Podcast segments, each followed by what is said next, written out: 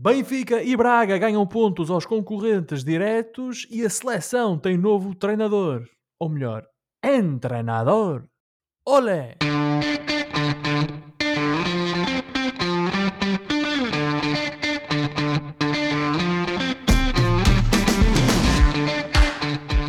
Bem-vindos a uma nova emissão dos Meninos de Ouro, programa para quem gosta de bola e que está disponível todas as terças-feiras no Spotify, Apple Podcasts, Google Podcasts e em todas as outras plataformas onde se pode ouvir e descarregar podcasts. Eu sou o Filipe Vieira e comigo estão o José Lopes e o João Pedro Oliveira e estamos novamente reunidos para uma conversa sobre futebol. Meus amigos, boa noite. Uh, João Pedro, aí no Reino Unido, quais as reações à retirada daquele que é para muitos o melhor jogador de futebol britânico de sempre? E não falo de Wayne Rooney, não falo de David Beckham, não falo de Ryan Giggs e de Paul Scholes, falo sim de Gareth Bale. Olha, para já, reações eh, múltiplas. O, o, o mundo do desporto uh, decidiu falar sobre Gareth Bale uh, durante o dia de hoje e justamente o, Gareth Bale é para muitos considerado o melhor jogador britânico de sempre. Seguramente em termos de, de, de feitos e de títulos, tem que ser um homem que ganhou 5 Ligas dos Campeões. Não há, mais, não há mais nenhum futebolista britânico que tenha ganho 5 Ligas dos Campeões e creio que pelo menos duas uh, ligas eh, espanholas, creio que duas. Uh, debaixo destes parâmetros, uh, é com saudades que, que, vemos a partida do Gareth Bale do futebol, mas vamos ser honestos, eu já estou a fazer o luto do Gareth Bale há cerca de 5 anos, colegas. E o meu boa noite aos ouvintes e ao Josué também. Boa Olá, Josué. Boa noite, Oliveira. Boa noite, Filipe. Boa noite a todos. Como, o tema é um jogador britânico, ele não diz nada. Nada, só, zero. E... Nem, nem, o corpo dele estava a mexer, não sei se reparaste. Não, eu, deixo, eu, deixo, os contributos sobre esse tema para o Oliveira, que é a pessoa mais E só para, João Pedro, só para... Só para... Do outro lado do, do canal. Só para corrigir uma, uma, informação que tu deste, o Gareth Bale ganhou 3 ligas espanholas uh, no tempo que esteve no Real Madrid três. e 5 ligas campeões, sim. Se eram, Portanto, se eram duas ou três. E, e despede-se os relevados campeão da MLS nos Estados Unidos. Portanto, isso Mas é isso, disso, Filipe, ninguém quer saber, colegas. Olha, os adeptos do LAFC querem saber, e o Will Ferrell, que é um dos donos, é assim, eles querem saber. Uh, podemos falar em jogadores como o Rooney, como o Scholes, como o Beckham, mais ou menos ali, eventualmente, ao nível dele, mas pelos feitos que alcançou o Gareth Bale, pode justamente ser considerado o melhor jogador britânico de sempre, digo eu. José, numa escala de 0 a 5, quão interessado estás tu nesta conversa sobre o melhor jogador britânico de sempre? Menos 5. 0,05. Isto se pudermos ah. reduzir as duas casas decimais. Não dizer qualquer coisa. Qualquer é, só porque, é só porque eu, eu, eu sei que o Oliveira, apesar de não, eu, eu, digo isto apenas porque uh, o Oliveira, no fundo, com este comentário, está aqui a fazer um frete ao Philip, não é? Porque o Oliveira, como deu para, para perceber, não é fã do Gareth Bale, mas eu sou obrigado aqui a ter alguns, a ter alguns elogios. Isso não e, portanto, isso também me, dá, também me dá assim, algum gozo de ver o Oliveira a fazer um frete. Tens aí um, um, elemento masoquista, não é? Tens aí um. O seu não, quê? Não, não, o... neste caso é Sado. Sado masoquismo, exato. Profissional, profissionalmente, o Gareth Bale anda ali com, sei lá, o português Dani em termos de os, os, os piores comportamentos que podes ter visto no ah, futebol pronto, na pronto, nossa vida. Pronto, anda ali Olha, ali gostava, a fazer concorrência ao gostava, Dani. Gostava o nosso Dani ter tido metade da carreira do Gareth embora Bale. Por assim. embora por razões diferentes, não é? E, e com ainda, carreiras muito diferentes. Ainda assim. Ora então, aproveito para dar as boas-vindas a todos os ouvintes da Rádio Barcelos e recordar que estamos no ar todas as terças-feiras às 22 horas na rádio que liga Barcelos ao mundo. E hoje vamos falar do do novo selecionador nacional, ou deveremos dizer del nuevo, del nuevo selecionador de Portugal. ¿eh? Pero con un, con, un, ¿Eh? con un acento inglés. Tem que ser com um ligeiro sotaque inglês. Sim, porque, porque já eres uh, quase britânico, não? É como tu. Basicamente é como tu, não é? É um, é um ibérico está... praticamente britânico. Não, mas o homem está-me a ganhar aos pontos e aos anos que ele está Tem aqui. Tem 30 anos já? Ele já leva cerca de 20, 21 anos de, de Reino Unido. Coitado. Ah, então... Coitado. É verdade. Coitado. Vem, vem, vem ver aqui para, para Lisboa agora, tanto se calhar vai apanhar melhor o, tempo. O Moreno não é, de, não é da Inglaterra, o Moreno que ele tem. E vamos também fazer um rescaldo da jornada 15 e começamos precisamente aí, pela jornada 15. Ora, o Braga foi aos Açores derrotar o Santa Clara por 4-0 e no processo despedir Mário Silva do comando técnico uh, dos açorianos. O Benfica regressou às vitórias em casa com o Portimonense por 1-0. Num derby minhoto, o Famalicão derrotou o Vizela por 2-1. O Vitória empatou em casa com o Rio Ave. O Porto empatou no Jamor com o Casa Pia o Passos de Ferreira empatou com os Chaves a uma bola na estreia ou na reestreia de César Peixoto ao comando técnico do Passos de Ferreira. Na grande surpresa da jornada, o Marítimo recebeu e venceu o Sporting por 1-0 e no jogo que fechou a jornada 15, o Boa Vista recebeu e venceu o Gil Vicente por 1-0. Ora, o Benfica então é líder com 40 pontos, tem agora mais 6 do que o segundo, que é o Braga, tem mais 7 do que o terceiro, que é o Futebol Clube do Porto. O Sporting é quarto, em 28 pontos, e só tem mais um pontinho do que o Casa Pia, que é quinto com 27 pontos. O Vitória mantém-se na perseguição pelo top 5, tá? com 24 pontos, está a 3 do Casa Pia. Se viermos cá para baixo na classificação, temos o Santa Clara em 15 com 13 pontos, e é o último lugar da salvação, digamos assim. Em 16 está o Gil Vicente com 12 pontos, este é o lugar de playoff. O Marítimo agora está muito mais perto do Gil, está só a 2 pontos, com 10. O Marítimo está no primeiro lugar da descida e o Passos de Ferreira é o Lanterna Vermelha, tem 3 pontos conquistados em 15 jornadas. O Passos ainda não venceu um jogo nesta época, de facto, vida difícil para o Passos e para César Peixoto. Mas se esta é a jornada, ou é mais ou menos a fotografia da jornada 15, não nos esqueçamos que já na próxima jornada temos derby. O derby de Lisboa, o derby da segunda circular, joga-se no domingo. O Benfica, líder, recebe o Sporting que é, como já acabámos de dizer, uh, o quarto classificado com, uh, e tem 12 pontos de atraso para o Benfica. Depois da derrocada em Braga, o Benfica voltou às vitórias e às boas exibições na luz frente ao Portimonense, e embora tenha apenas vencido por um zero, com o golo a surgir de penalti. Roger Schmidt garantiu, uh, já garantiu que Enzo Fernandes vai entrar nas suas contas para a recepção ao Sporting, já os Leões chegam à luz após uma derrota surpreendente nos Barreiros frente ao Marítimo e mais perto do quinto lugar do que da luta pelos três primeiros.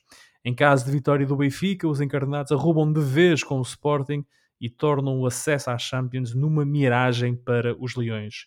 Mas se o Sporting conseguir sair por cima, mantém viva a esperança de salvar a época com uma qualificação para a Liga dos Campeões. João Pedro, perante tudo isto, para quem é mais importante este jogo? Para o Benfica ou para o Sporting? É importante para os dois clubes por razões diferentes.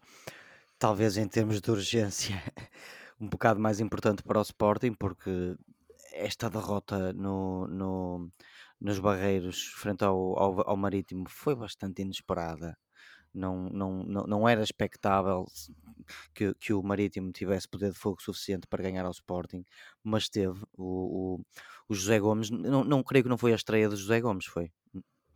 Já não, uh, já tinha feito a jornada anterior, julgo Já tinha feito a jornada anterior está a entrar bem nos maritimistas, o, o, o, ele que também já foi inglês durante algum tempo, treinou, treinou o Reading e surpreenderam o, o Sporting e, e, não foi só o, 1-0, e não, não, o, Marítimo construiu jogadas para, para tentar eh, ganhar o jogo durante o jogo e, e é capaz de ter feito o melhor jogo da época frente a este Sporting que continua quando, quando os problemas do, do Sporting surgem, normalmente são os mesmos, é a falta de acerto para, para meter a bola nas redes.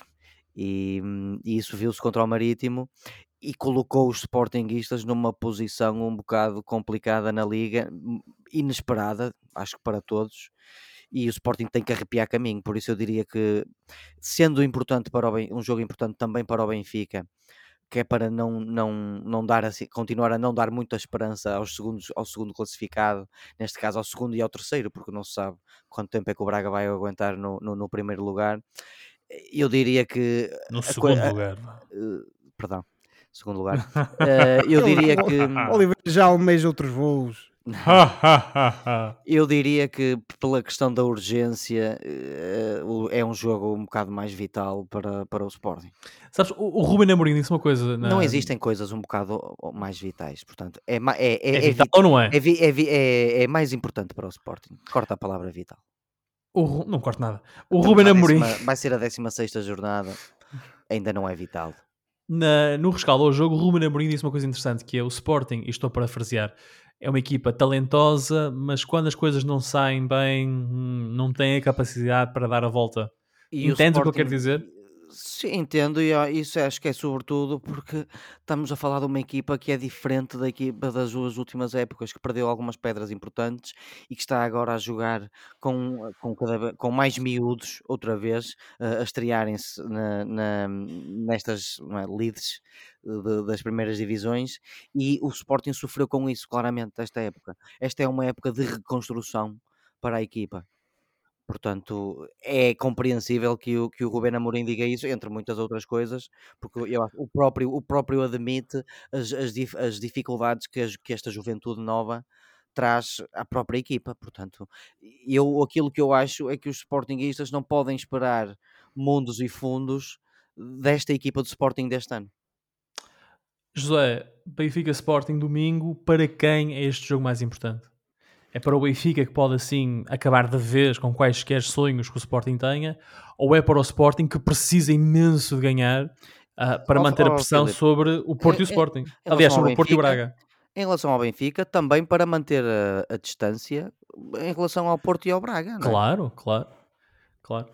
Oh, Filipe, eu acho que se o Benfica, aliás, na cena daquilo que, que eu referi na semana passada, eu acho que se o Benfica não tivesse uh, uh, conseguido aproveitar nesta jornada as escorregadelas dos seus adversários mais diretos neste momento, claramente poderíamos dizer que seria um resultado, ou melhor, um jogo mais importante para o Benfica. Porquê? Porque o Benfica teria aquela diferença de pontual mais pequena uh, de, de, antes da, que, que, tinha antes desta última jornada. O Sporting, como nós já referimos, é uma equipa que, a meu ver, independentemente desta derrota com o Marítimo, já há muito que não tinha qualquer possibilidade e não tem qualquer possibilidade de lutar pelo título. Uh, naturalmente que teria sempre que se preocupar com a perseguição ao segundo e ao terceiro, porque é aí que o Sporting quer estar, não só por uma questão repara, de José, desculpa, mesmo assim, o Sporting já está a 5 pontos do Porto e a 6 do Braga. Sim, Filipe. Ah, Estamos completamente de acordo.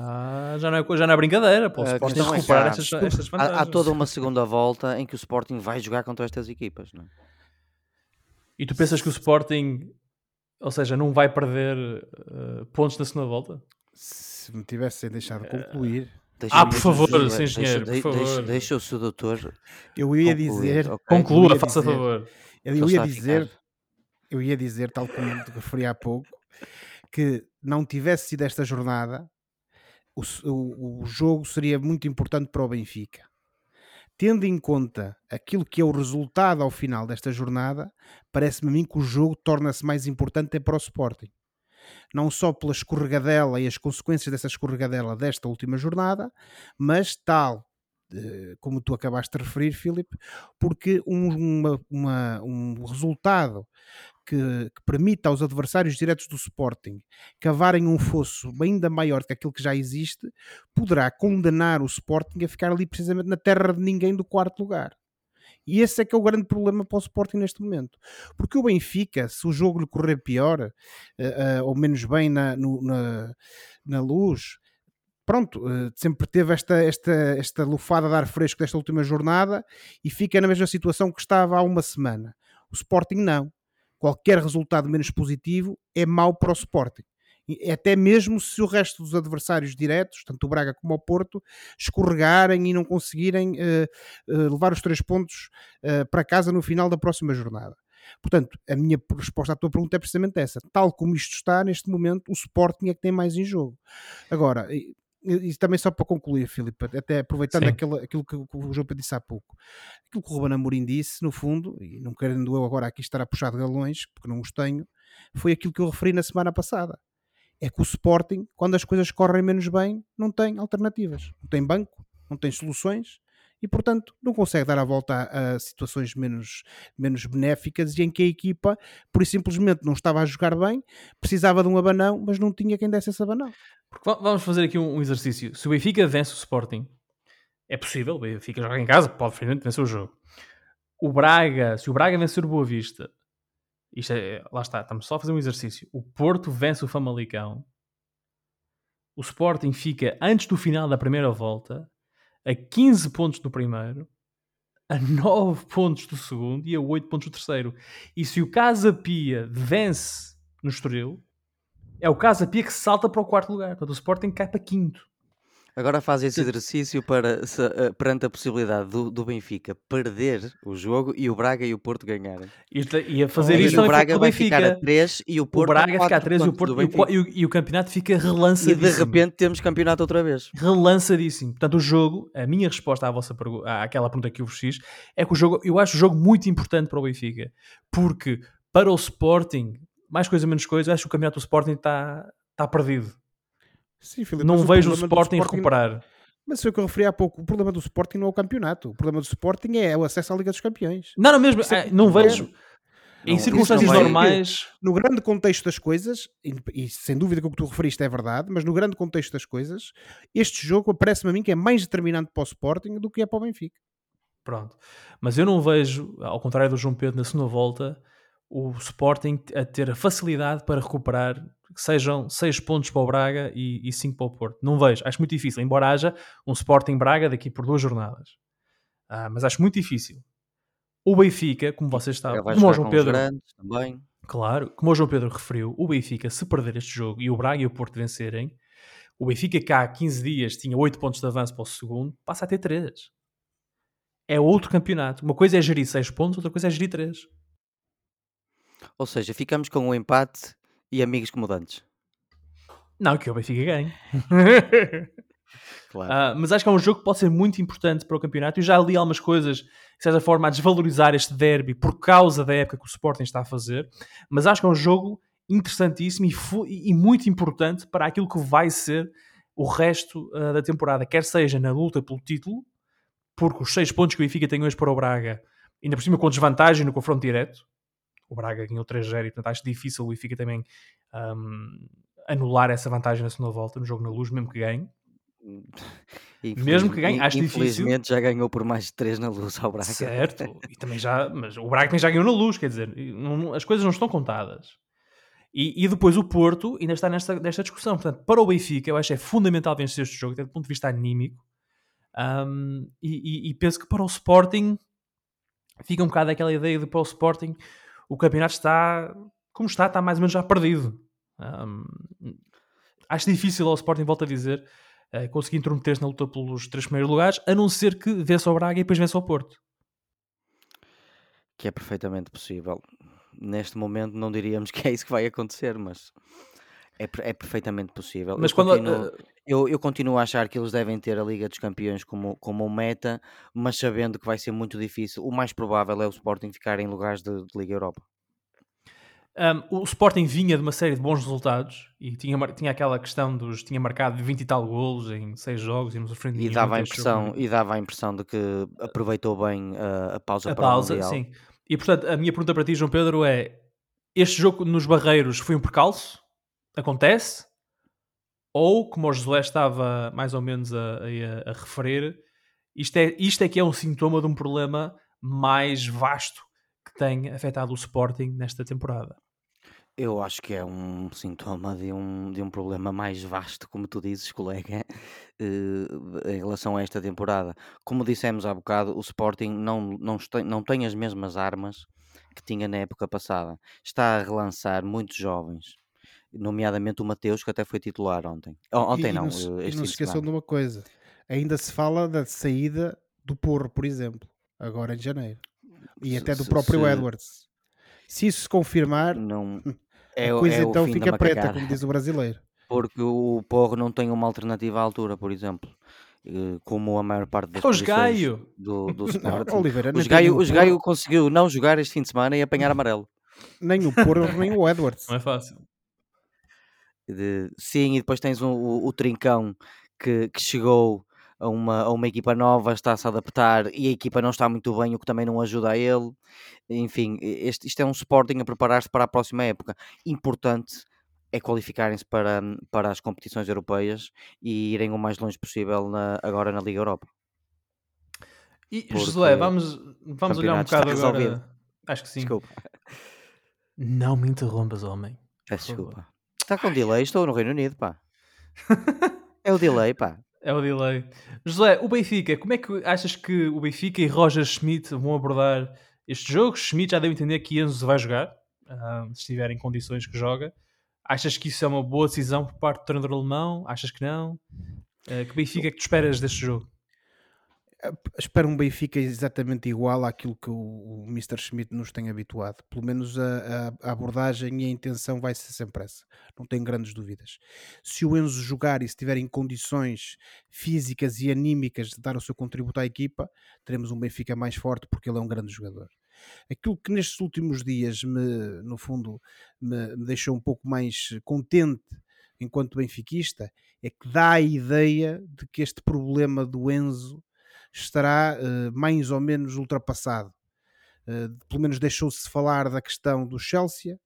Eventualmente fica aqui, a, a, pelo menos fica uma sensação que o jogador, o jogador Eu acho que ele, ele, ele viu o jogo do Chelsea com o Manchester City e pensou: ah, se calhar não me quero meter ali. também pensei nisso, também pensei nisso, mas além dessa questão, que, além dessa questão, que se calhar também pode ter pesado um bocadinho, eu acredito que ele em já em Portugal, em conversa com os responsáveis do Benfica, também deve ter percebido que não esteve bem e, sobretudo, se calhar também percebeu que a atitude do Chelsea não teria sido a mais correta e, eventualmente, até terá percebido que lhe foram criadas determinadas expectativas pelo clube inglês que até não seriam para concretizar.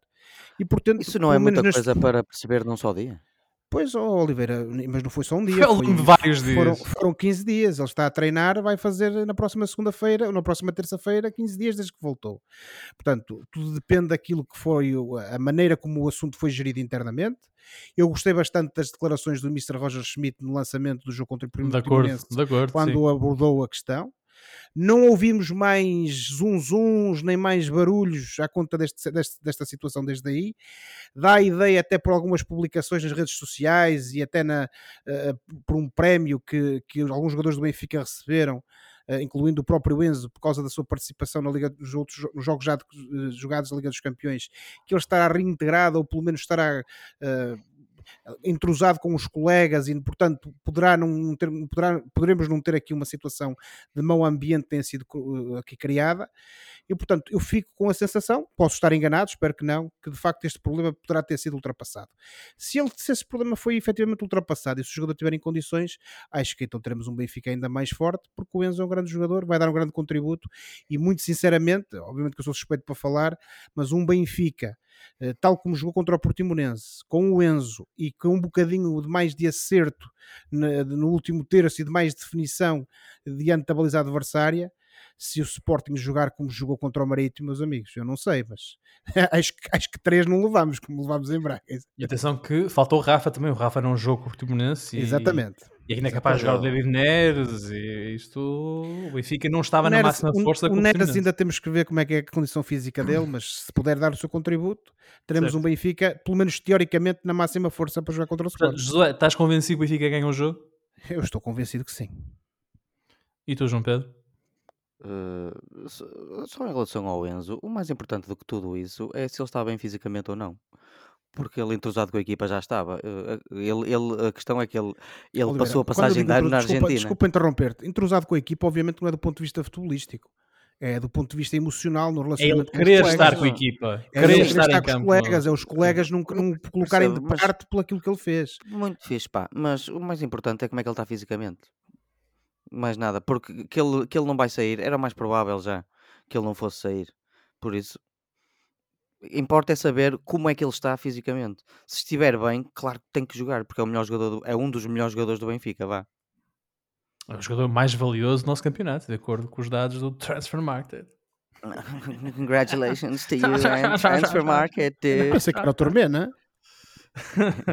Mas, Pedro, então vai lá, qual é o teu prognóstico para o, para o Benfica Sporting domingo?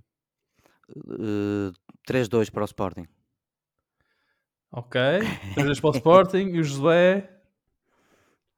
Ó oh, Filipe, eu normalmente não faço prognósticos. Já disseste que o Benfica ganha, pronto, mas que é? 1-0?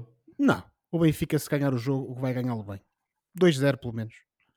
Pronto, eu vou com 3-1 para o Benfica e, e devo dizer que uh, eu vou estar no Estádio da Luz e portanto, João Pedro, se tu me des as chaves das redes sociais, eu posso uh, partilhar uma série de coisas da, desde a Catedral uh, para, Olha, para o nosso universo parafraseando digital. Parafraseando o tio de Homem-Aranha, olha que com grande poder vem grande responsabilidade. responsabilidade sim, sim. Mas Eu talvez os nossos, os nossos seguidores nas redes sociais também queiram ver eh, um, um, um jogo português eh, do Estádio da Luz e não apenas o Tottenham, os adeptos do Tottenham a gritar e a cantar. Eu dou-te a chave da então, nossa cidade das redes sociais. Oh, és um querido. Tratas bem. Pronto, assim será então. Portanto, os nossos ouvintes ficam a saber que no domingo, a partir das 18 horas, o que for publicado é da minha autoria e, portanto, da minha responsabilidade. O nosso pedido de desculpa desde já. Desde já, fica, fica desde já estabelecido. Ora, este jogo então é domingo, às 18 horas. O Benfica recebe o Sporting no derby, o jogo grande da jornada 16. No sábado, o Braga recebe o Boa Vista, o jogo é às 20h30 na Pedreira.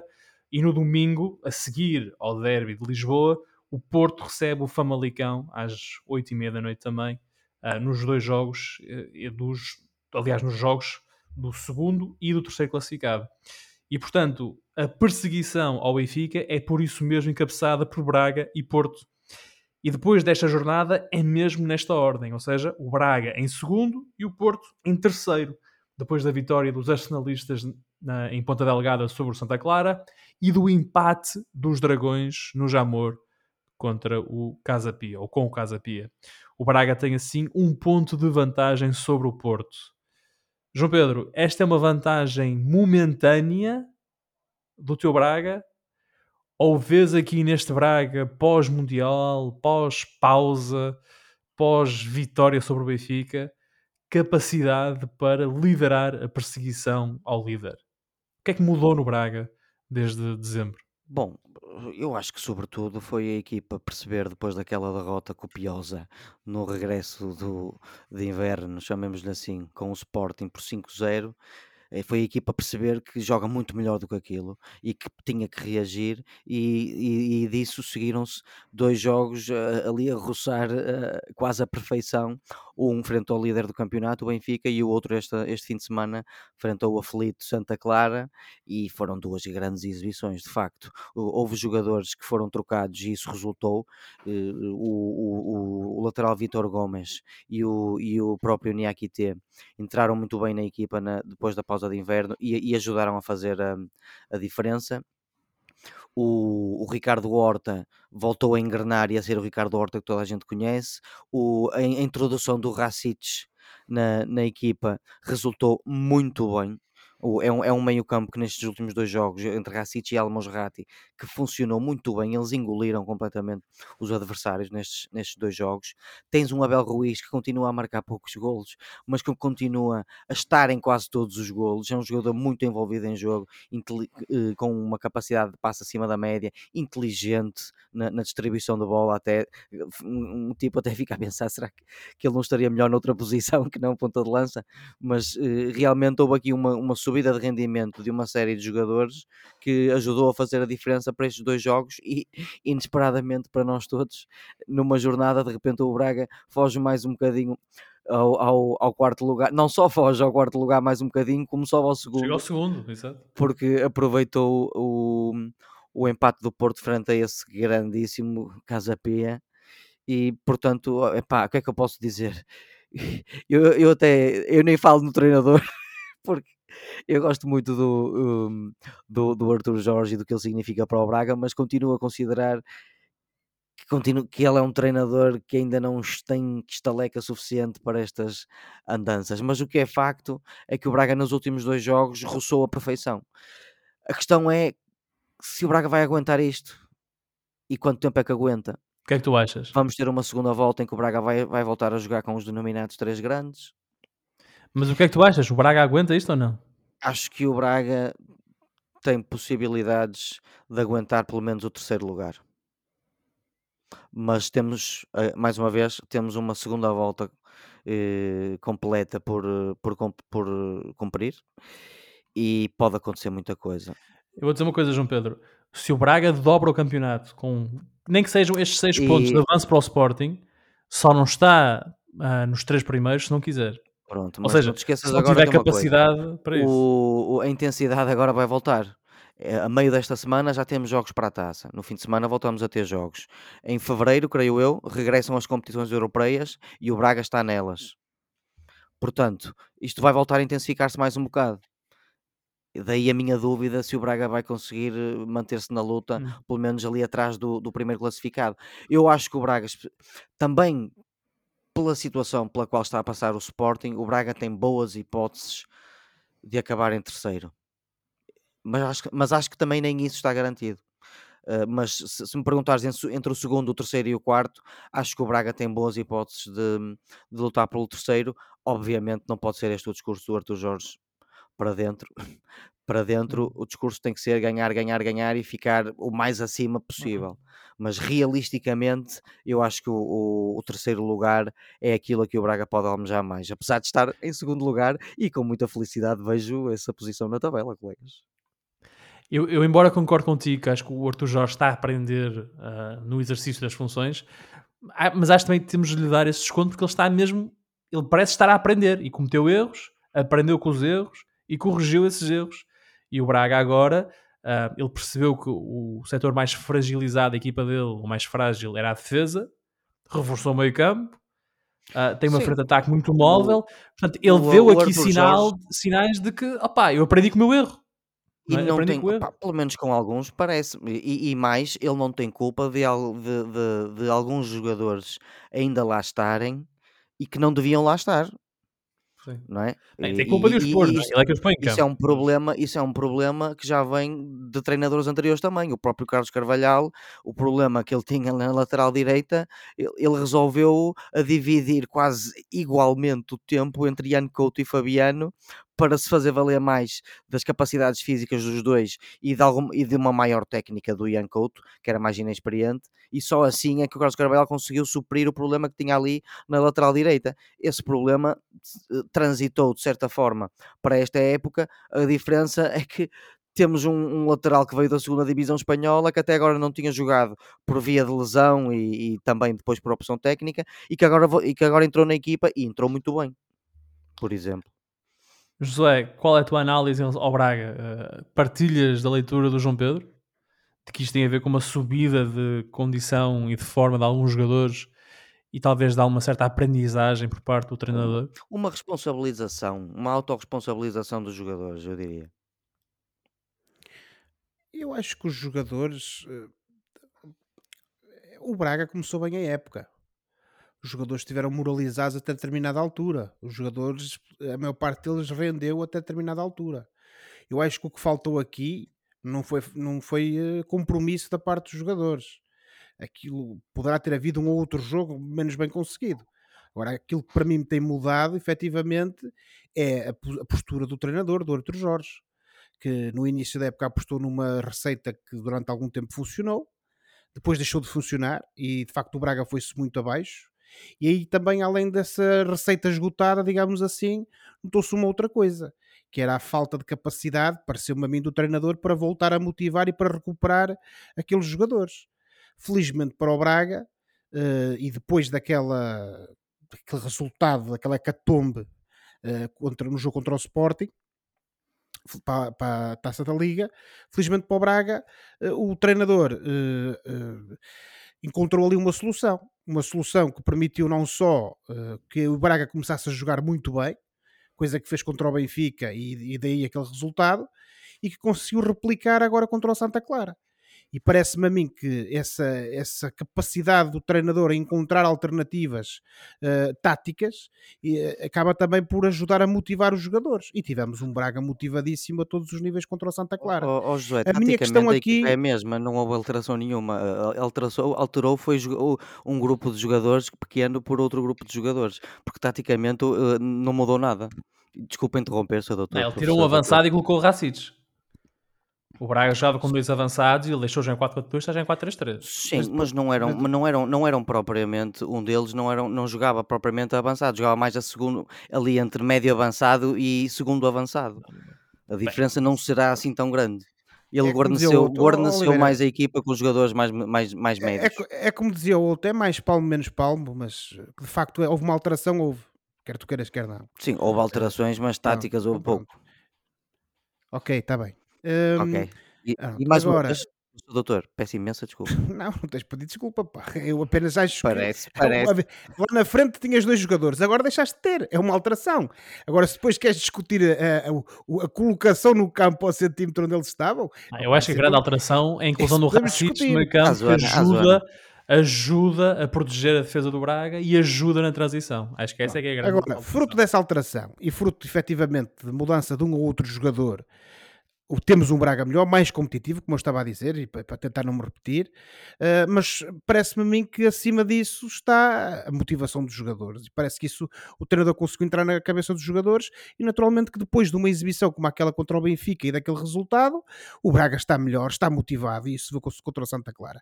A questão aqui, e para concluir, que era o que eu estava a referir há pouco, uh, e, e, até já partilhei isso em off, para mim a, a dúvida é saber se não vai acontecer ao Braga uh, agora ou daqui, ou no, no próximo percalço, aquilo que aconteceu ao Braga há uns meses, em que perante uh, o primeiro problema, a equipa foi-se abaixo e deixou de, de, responder e de jogar aquilo que vinha a jogar.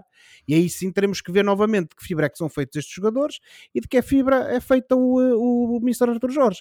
Sendo certo que, pelo menos quanto, aos número, quanto ao 11 e quanto à tática, eu parece que isso já está encontrado.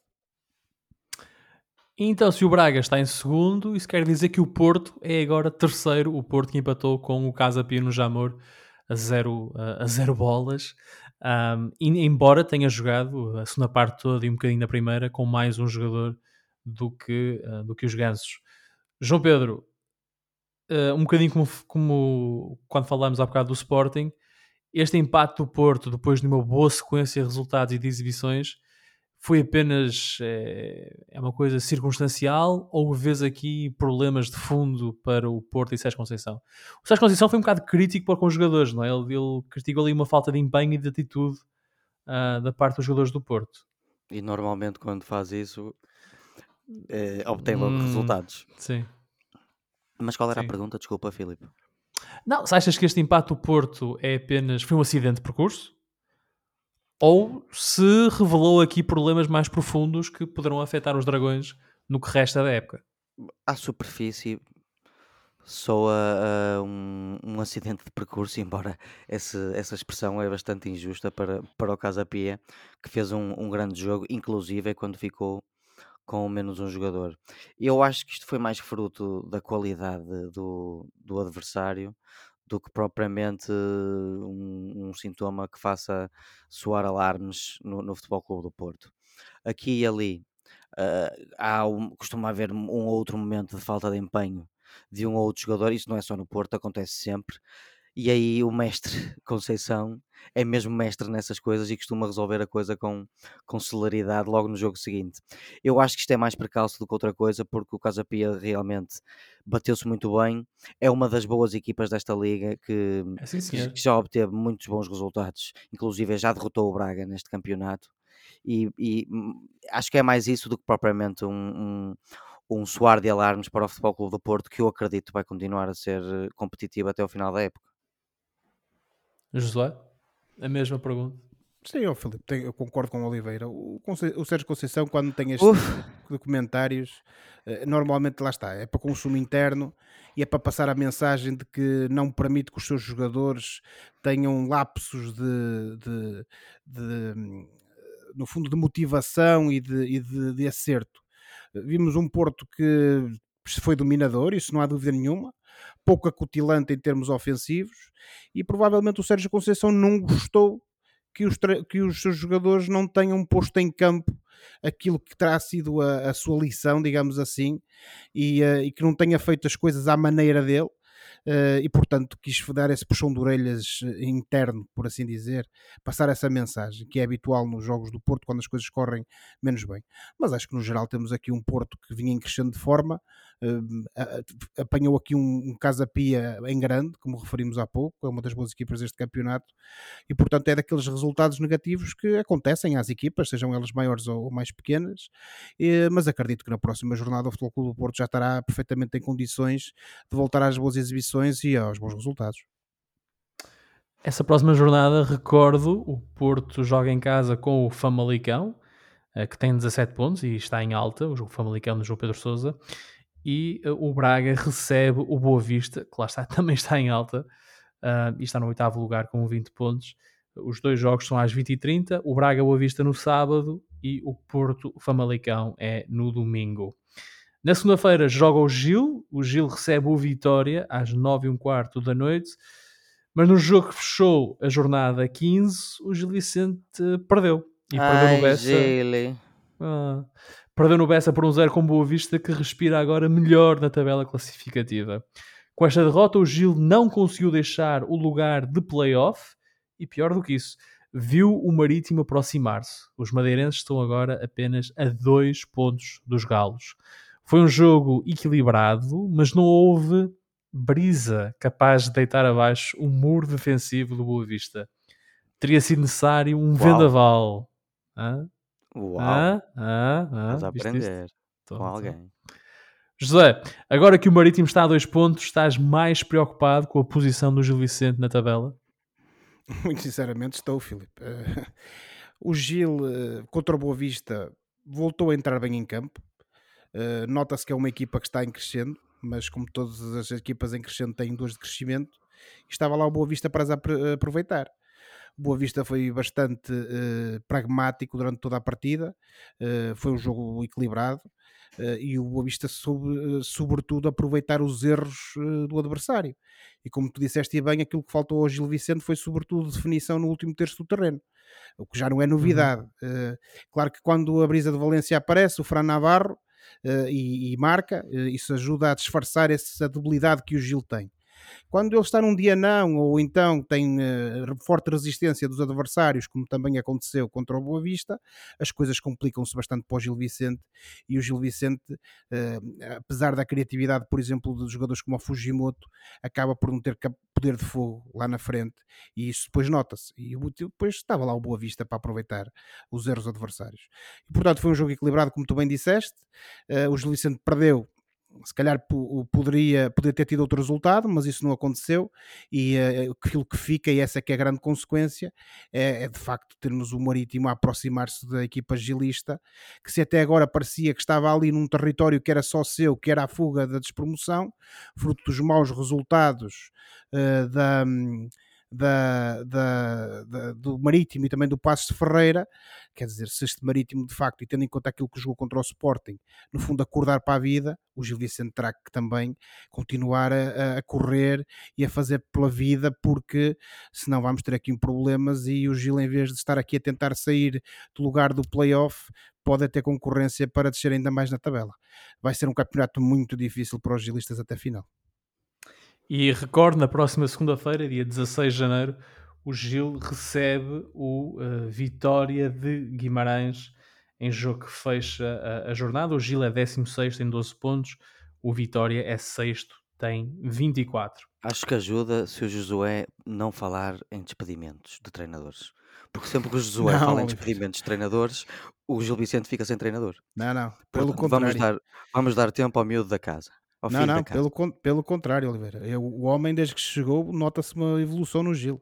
Agora foi como eu referi há pouco, dois de crescimento. É a vida. É a vida então.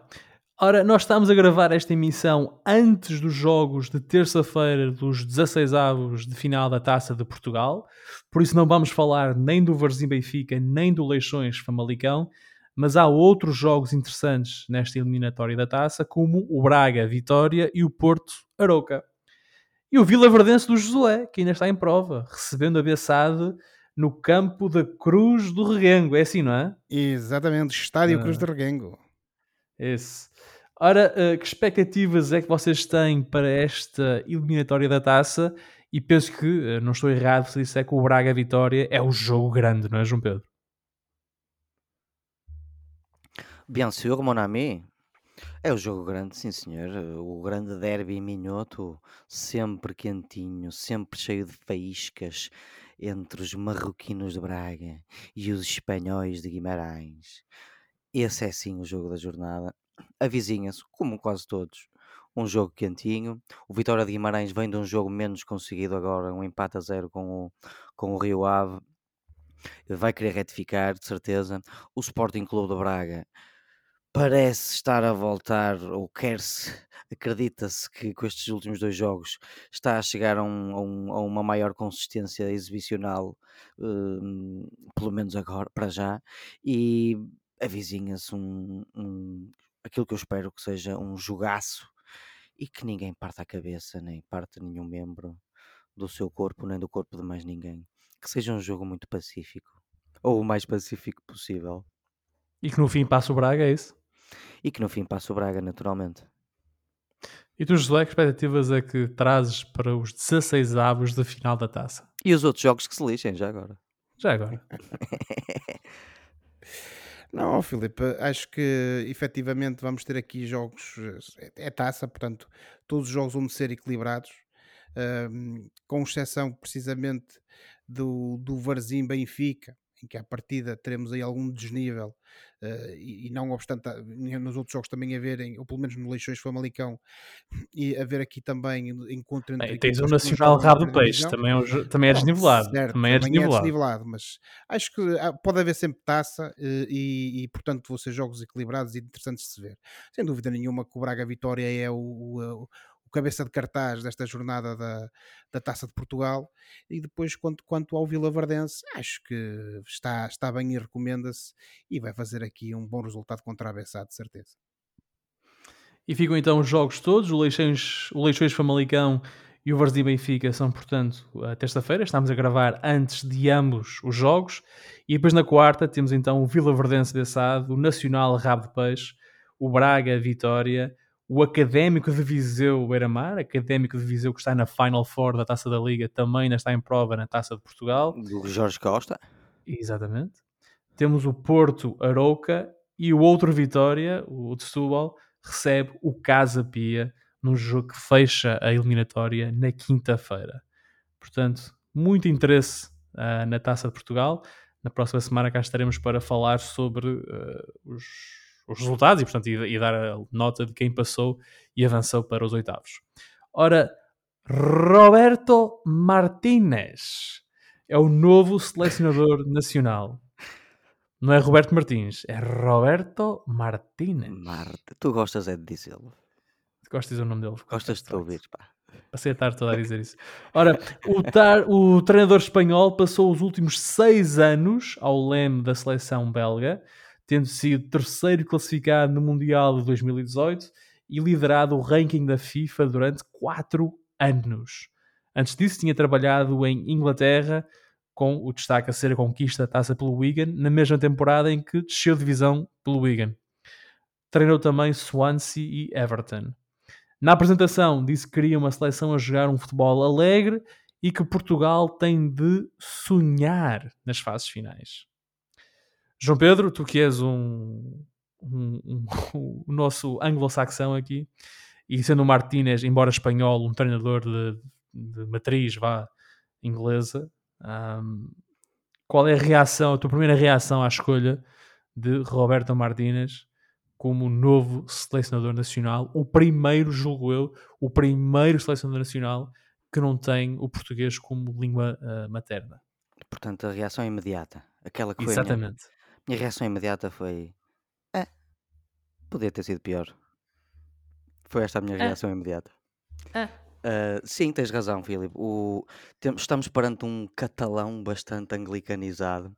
Ele, uh, mesmo como jogador, fez a carreira toda uh, em, em divisões Quase toda, quase ou, toda. ou quase toda, porque ainda, ainda conseguiu jogar num dos primeiros no anos no, Saragossa no Saragossa, mas acabou mais no Saragossa B do que propriamente no Saragossa. E daí ele passou com cerca de 20, 21 anos para a Inglaterra ou para o Reino Unido, vá, e começando por Inglaterra, e aí ficou como jogador eh, representou, como tu disseste, clubes de, de, segundas, de segundas e terceiras divisões, onde teve bastante bons resultados. daí tentou uma experiência na Escócia que não correu muito bem, voltou para a Inglaterra e ele, como, tu, como, como já disseste, ele acabou a carreira em Inglaterra, portanto é sim um, um treinador com muitas raízes uh, ao Reino Unido. A minha reação de podia ter sido pior é porque, apesar de compreender uh, quem está desiludido com esta decisão, primeiro, ninguém é evidente, temos que ver a equipa jogar para, para podermos tecer opiniões. Segundo, eh, basta olhar para uh, as alternativas que todos nós queríamos e percebermos que eram todas alternativas impossíveis por uh, várias razões uh, diferentes eh, o, José Mourinho pelas razões que nós sabemos, o, o, o próprio Vitor Pereira de quem se falou porque acabou de ser contratado também. E, enfim, eu podia estar aqui a, a desenrolar uma série de, de nomes e, e, a, e, a, apresentar justificações pelas quais eles não, não, não, não poderiam vir para a seleção. Eu, por exemplo, adoraria que fosse o Thomas Tuchel, mas o Thomas Tuchel neste momento deve ser o treinador desempregado com mais mercado em, em futebol de clubes do mundo. Por isso, e, e, tendo em conta que tem 50 anos, é mais um caso de um treinador que não viria para, para a seleção. O próprio Jorge Jesus acabou de assinar um contrato no verão. Portanto, eram tudo opções, se não impossíveis, muito difíceis. O Roberto Martínez foi um homem que conseguiu. O melhor que ele conseguiu foi essa vitória com o Wigan e um quinto lugar com o, com o Everton. E depois disso, aquelas, aqueles excelentes primeiros anos com a Bélgica. É um treinador jovem, tem 49 anos, um, consolidou-se como treinador de seleções, ou seja, sabe o que esperamos nós ou acreditamos nós, sabe o, o que está a fazer, entre aspas. Um, a questão da Bélgica e como as coisas acabaram é um bocado preocupante, mas estamos a falar de uma geração que estava a dar as últimas e fica a sensação por ele escolher ainda o Alderweireld e o, e o outro, o Vertonghen, para centrais da, da, da, seleção belga, fica a sensação que a fornada que, que, está a chegar não é tão boa como era esta outra fornada. Enfim, podíamos estar aqui a falar de muitos aspectos sobre este treinador. Eu, da minha parte, penso, dentro do que havia disponível, não me entusiasma muito de todo, eh, mas ao mesmo tempo era muito era difícil arranjar muito melhor do que isto e enfim, suscita, claro, curiosidade em mim, porque é um treinador que preconiza um, um, um futebol de posse, de muita posse de bola e, de, e, e sobretudo, de, de, adaptabilidade tática. E vamos ser honestos, a, Bélgica no seu melhor jogava muito bem à bola. Podemos dizer, ah, mas ele não ganhou nada com esta grande equipa. Sim, mas ele não foi o único selecionador que não ganhou nada com outras grandes equipas. Portanto, enfim, não entusiasma, mas podia ser pior. Mas é precisamente esse o meu, o meu problema com esta escolha. Ou seja, vamos buscar um selecionador. Não tenho nada contra o facto de ser espanhol ou ser um anglófilo como tu, não tem nada a ver com isso. Mas um selecionador que teve nas mãos uma geração de ouro do futebol belga e teve esses jogadores talvez no pico das suas faculdades técnicas e ficou em terceiro lugar no Mundial da Rússia. Foi o melhor que conseguiu. E eliminou Portugal no Euro 2020. Foi o melhor. Pois, mas assim, que, que querias o Deschamps, o, querias um campeão. O Deschamps, o Deschamps acabou de renovar com a França, por exemplo. O Mancini, o Mancini tá, Não, não queria o Mancini. que eu saiba está muito bem em Itália e não, e não se fala nele sair. Pá, o Scolari quando chegou aqui era campeão do mundo.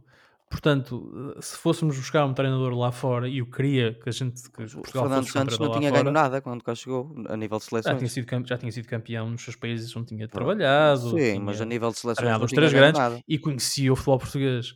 Um, mas então... Eu acho que Martínez, estou um bocado como tu, quer dizer, Martínez é uma escolha, eh, vamos ver não foi é, não, é não me deixou entusiasmado não me deixou é, assim. é, é, um tipo bastante charmoso uh, é um excelente Sim, há, uma coisa, há uma coisa que ele faz há uma coisa que ele faz que é, há uma coisa que ele faz e, e, mostra porque é que ele tinha tão boa imprensa em Inglaterra. É que depois da conferência de imprensa em Lisboa ele fica lá para cumprimentar individualmente cada jornalista que estava na sala de imprensa. Isso nunca se viu. Sim, ele é conhecido por ser isso. um tipo muito charmoso. Ele, ele, ele desceu do palco e foi ter com cada um dos jornalistas e conversou com eles um bocadinho. E vai aprender a português, a falar português. Vai, vai. Mas vai buscar um espanhol, José. Eu teria de buscar Luís Henrique. Uh, seria espanhol por espanhol, não é? Pois, Filipe, eh, eu também preferia, mas é como diz o Oliveira, ele nisso tem razão. É preciso perceber é quem é que estava disponível. Uh, e não sabemos se o Luís Henrique estaria disponível para abraçar mais um projeto de seleção. Aliás, eu tenho a ideia que ele terá referido quando saiu da seleção espanhola que tinha ganas de voltar a treinar um clube. Exato, uh, exato. E portanto, uh, eu parece-me a mim que temos aqui uma situação em que veio aquilo que estava disponível. Há outros nomes que teoricamente estarão no mercado, como diz o Oliveira, o Tuchel, mas esse também quererá treinar clubes. O Zidane é o eterno, o eterno mistério de saber o que é que ele quer fazer. Pelos vistos rejeitou uh, Portugal segundo a imprensa. Será rejeitado, não sei, uh, mas uh, é, é, o eterno problema de saber o que é que ele quer. Uh, e depois também temos que ser realistas, não é? Porque nem todos os treinadores estão disponíveis para treinar a seleção portuguesa por várias razões, sejam elas económicas ou por outro tipo de, de opções. E Agora, o problema Ronaldo, não é? A, situação, exemplo, o a situação sido, Ronaldo, que eu temos esquecido poderá, de mencionar. Poderá ter pesado na decisão, eventualmente poderá, podem ter existido conversas e alguém perguntou: olha, e como é que é a do Ronaldo? E, e, depois, dependendo da resposta que foi dada pela Federação, essa, essa, esse treinador ou disse que sim ou disse que não, mas isso só veremos adiante o que é que vai acontecer. O Roberto Martínez, dentro daquilo que estava disponível, é como, diz o, como vocês dizem, meh, vamos lá ver o que é que o homem poderá trazer. Agora, olhando para o currículo dele, de facto, uh, não é nada impressionante. É curto, é curto. Muito curto, é um, é um pelo contrário. E toda a gente o... fala da Bélgica do terceiro lugar no Mundial 2018 e daqueles anos que passou no primeiro lugar do ranking da, da FIFA. Pois, mas isso, quer dizer, Portugal também já lá por lá andou. Uh, também já fez o mesmo com outros treinadores. Eu não é isso que me impressiona. Aquilo que me impressiona, e eu isso tenho que concordar com o Filipe, é que temos um, um, um, treinador que andou sempre em equipas pequenas em Inglaterra, uh, tem no currículo uh, a vitória numa taça de Inglaterra, numa taça da Liga Inglesa, nem sei. Um, numa época em que até consegue descer a divisão, ou seja, era o equivalente ao Zé Mota do Passos. Do Passos não, do, do Aves, do, do, do Aves, do Aves. Uh, sem desprimor nenhum para o Zé Mota, como é óbvio mas uh, não, depois fora disso na seleção belga não me parece muito sinceramente eh, que tenha feito algo assim muito digno de nota. E concordo com os críticos que dizem que se calhar deixou passar aqui um pouco ao lado uh, uma geração de grandes futebolistas belgas mas dentro daquilo que temos e daquilo que estaria ao alcance da nossa federação uh, temos que agora dar tempo ao, ao, tempo, ver o que é que o homem poderá fazer, Sim. sobretudo ver quem é que são os convocados nos próximos compromissos agora, se calhar e eu até já conversei isto em off com o Filipe hoje, poderíamos também ter pensado em arranjar aqui uma solução interina, pelo menos até maio ou junho, e depois ver qual é que era o mercado e... Eh, e, e, uh, oh, José, o Ralf Ragnick já tem emprego, pá. Oh, esse nem treinador é, pá. Perdão, esse diretor técnico, não é? Diretor técnico foi com o Ronaldo. Eu não sei, não sei. Uh, mas pronto, mas olha, terminar, por, por... Sim, sim, termina. para terminar, era é só mesmo isso. Eventualmente a alternativa poderia ter sido essa, esperar depois pelo defesa para ver que alternativas é que estariam no mercado e no entretanto ter aqui uma solução uh, interina. Naturalmente que temos jogos de qualificação pela frente, mas também não, não é mal nenhum viria ao mundo e também não seria a primeira vez que teríamos soluções interinas no curto espaço de tempo à espera de uma solução definitiva. Qual Agostinho Oliveira. Mas vocês falaram no, no Ronaldo e há uma notícia, da, julgo que é segunda-feira à noite, que confirma que o Ronaldo vai mesmo ser embaixador da candidatura da Arábia Saudita. Atenção, que é uma, uma suposta fonte próxima do Al Nasser, que confirmou a imprensa confirma portuguesa. Isso. E, e uma suposta isso, fonte próxima do Al Nasser, não é nada oficial. Isso, Pode mudar isso, tudo. E que por isso ele vai receber mais de 200 milhões de euros para promover a candidatura da Arábia Saudita uh, conjunta com o Egito e com a Grécia ao Mundial de 2030. É este Cristiano Ronaldo uh, que está, mais ou menos, temos de perceber se faz ou não parte dos planos da seleção nacional para, para o futuro. São muito as, rapidamente, as grandes perguntas. São as grandes perguntas. Muito é. rapidamente. Uh, Roberto Martínez foi questionado sobre Ronaldo, disse que vai conversar com ele e, e, que os 19 anos de Ronaldo ao serviço da seleção merecem essa consideração, está certo. Uh, mas se vocês fossem, se vocês fossem se vocês fossem no extra mano Roberto Martínez, Ronaldo era convocado ou não? João Pedro, muito rapidamente. Eu tenho dificuldades em responder a isso. Um, estou inclinado para o sim, mas isso é mais um menino em mim, eh, porque eu tenho dificuldades em, em, em crer que Portugal precise de um jogador que joga num campeonato quase amador. Eh, agora, o, o Ronaldo é diferente por alguma razão, portanto, é assim, se ele apresentar condições, um, um sim nervoso. Um sim, um sim nervoso.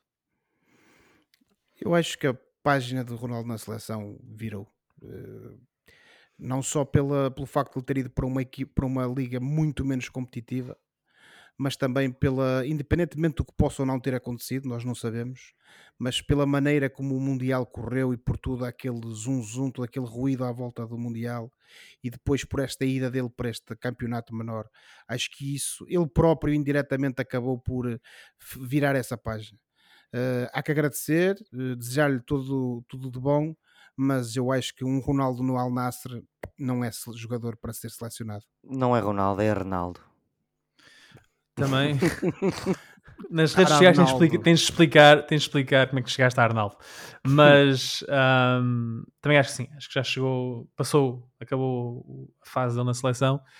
E com Mar... eu, se fosse Roberto Martínez, não, não chamaria Cristiano Ronaldo e começaria a construir a minha seleção de base, até porque ele tem de preparar o próximo ciclo mundial e o Ronaldo não, não faz parte disso, por questões etárias quase, não é? Um... Eu eh, acho que os próximos meses, como é óbvio, acho não, os próximos meses vão ser determinantes para percebermos isso.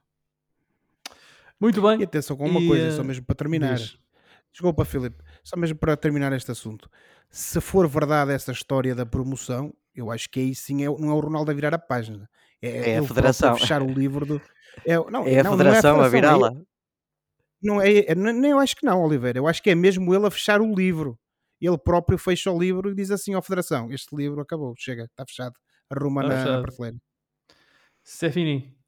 Ora então, está na hora do fora de jogo, o momento do programa em que olhamos para o que se passa fora das quatro linhas e oferecemos recomendações ou sugestões aos nossos ouvintes. João Pedro, rapidamente, diz-me lá o que é que tens. Bom, eu trago-vos um crime barra drama barra mistério, eh, um filme de 2013 chamado Prisoners, que é do realizador chamado Denis Villeneuve, que fez a, a sequela bonita do Blade Runner, o, o, Dune, o filme Arrival, o Sicário, o Enemy, já fez bastantes bons filmes.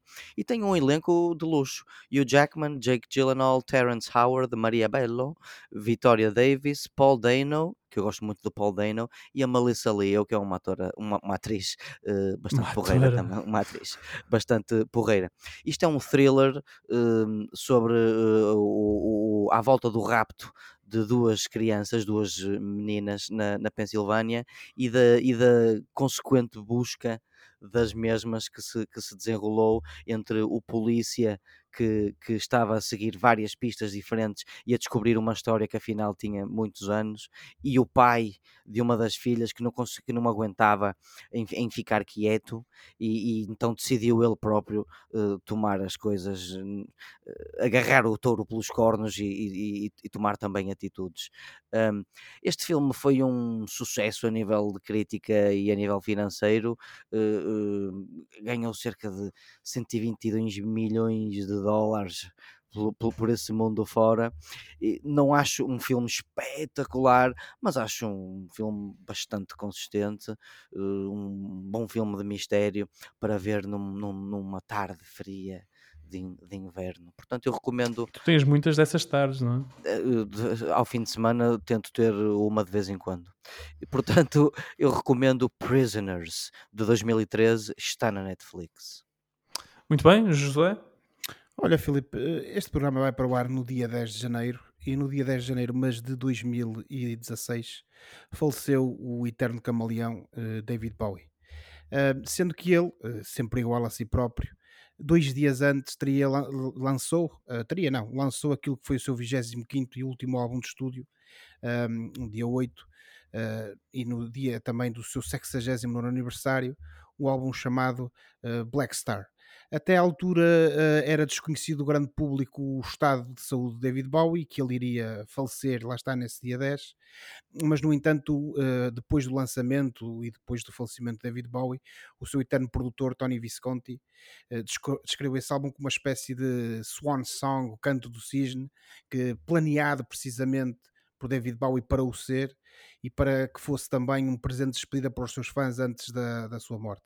Este álbum foi aclamado pela crítica e foi um sucesso comercial, teve no top durante várias semanas uh, e uh, acabou até por se transformar no único álbum de David Bowie no, top, no topo do, do Billboard 200 nos Estados Unidos, sendo que também permaneceu no número 1 um em vários outros países. Um, esse é um disco curto, digamos assim, com muitas influências de jazz. Uh, as duas canções mais conhecidas acabam por ser o single Black Star uh, e também que esse sim já tinha sido lançado antes do álbum.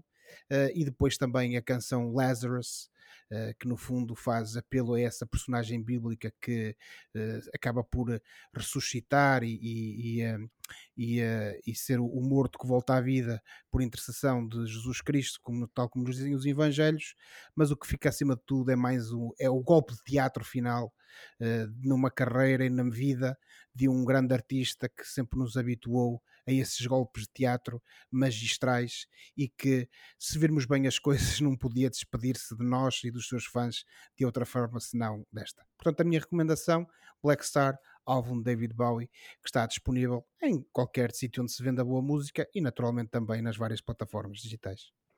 Olha, não é muito é que bem. eu gosto muito de ti, Josué, mas gostei muito da tua recomendação. I don't Olha, like you, but I respect you sometimes. Sentimento também é trago, também trago, como dizem os ingleses, um blast from the past. Esta semana trago um filme de 2008, uh, eh, uma espécie de, vá lá, homenagem a Jeremy Renner, o ator que teve um acidente de limpar a neve na sua propriedade no Nevada. Para quem não sabe, Jeremy Renner foi atropelado pelo trator que usava para limpar a neve uh, após as últimas tempestades que atacaram a costa oeste dos Estados Unidos. Ora, o ator Ouch saltou para a ribalta em 2008 com The Hurt Locker, Estado de Guerra em português. Um, The Hurt Locker conta a história de soldados da elite que têm um dos trabalhos mais difíceis no mundo, desarmar bombas no calor do combate. Jeremy Renner é o sargento James, que é posto à frente de um destes esquadrões altamente treinados e especializados e deixa-os, vá lá, surpreendidos com os seus métodos perigosos. É quase como se James já não tivesse vontade de viver. O filme foi escrito por Mark Ball, um jornalista americano que passou tempo com um esquadrão de, bombas, eh, bombistas americanos durante a Segunda Guerra do Golfo. The Hurt Locker foi realizado por Catherine Bigelow, que se tornou a primeira mulher a vencer um Oscar para melhor realizador. O filme venceu seis Oscars ao todo, incluindo o de melhor filme e argumento, para lá, lá está, do de melhor realizador. No elenco, conta também com, para lá de Jeremy Renner, Anthony Mackie, Guy Pearce, Ralph Fiennes, David Morse e Evangeline Lilly nos principais papéis. The Hurt Locker disponível para streaming na Amazon Prime e as melhoras para o nosso amigo Jeremy Renner. Oh, oh, e Filipe, por hoje, diz. Se calhar não era uma equipa de bombistas americana, era uma equipa de gente que desarmava bombas. Ou isso. Escapou-me. Tens razão, olha, fica aí. Mas eu da Catherine Bigelow gosto é daquele filme Ruptura Explosiva com o Patrick Swayze e o Keanu Reeves. Coitados. Uma, uma explosão de 90s pop. Bonito. Não, é um filme fraco. Por hoje ficamos por aqui. Para a próxima semana cá estaremos para mais uma conversa sobre futebol e outras coisas. Não se esqueçam que podem subscrever o canal dos Meninos de Ouro, disponível em todas as plataformas onde se pode ouvir ou descarregar podcast, para serem notificados de cada vez que publicarmos uma nova emissão. E quando subscreverem, podem também avaliar o programa com 5 estrelas. Podem também entrar em contato connosco enviando um e-mail para os meninos de ouro podcast.gmail.com e seguir-nos no Facebook e no Twitter. Já sabem, no domingo estarei lá na luz a colocar coisas bonitas nas nossas redes sociais. Boa semana, bons jogos. Tchau. Tchau, boa semana. Tchau, colegas. Boa semana.